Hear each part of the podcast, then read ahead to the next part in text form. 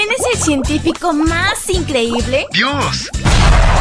Bienvenido a la matutina de adolescentes y prepara lápiz y papel. El increíble laboratorio de Dios.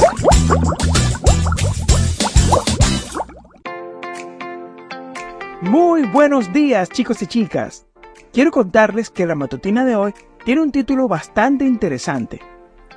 Odio. ¿Por qué? Nuestra lectura bíblica se encuentra en Génesis 37.4.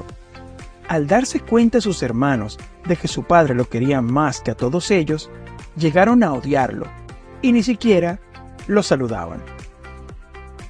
Yo vivía con mi familia en un barrio de la periferia y solamente un autobús pasaba por allí.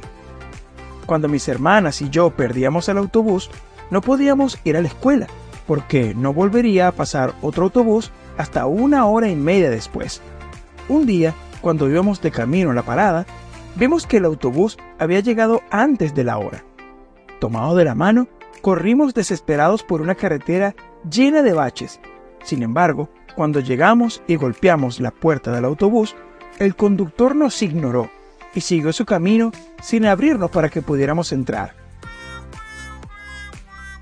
Como siempre fuimos alumnos muy dedicados, nos preocupábamos por no perder ninguna clase.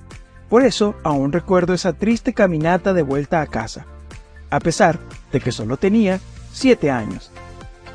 Tiempo después, mi hermana mayor fue a ayudar a una compañera que tenía dificultades con las matemáticas. Ella solía ayudar a quienes se lo pedían. La muchacha miró sorprendida a los ojos de mi hermana y le dijo, Eres genial. Y le contó que aquel día que mi hermana había faltado a la escuela, ella y otros amigos habían planeado agredirla, debido al reconocimiento constante que los profesores le hacían. La muchacha se disculpó y mi hermana se sintió aliviada. Qué bueno que finalmente nada malo sucedió. Los hermanos de José lo odiaban. Sentían que su padre lo amaba más a él que a ellos. Sabemos que el desenlace de la historia fue trágico. Cuando somos movidos por el odio, hacemos cosas que no le agradan a Dios. Sin embargo, así como Dios cuidó de José y de mi hermana, cuida de todos sus hijos. Pídele ayuda cuando te sientas mal por causa del odio.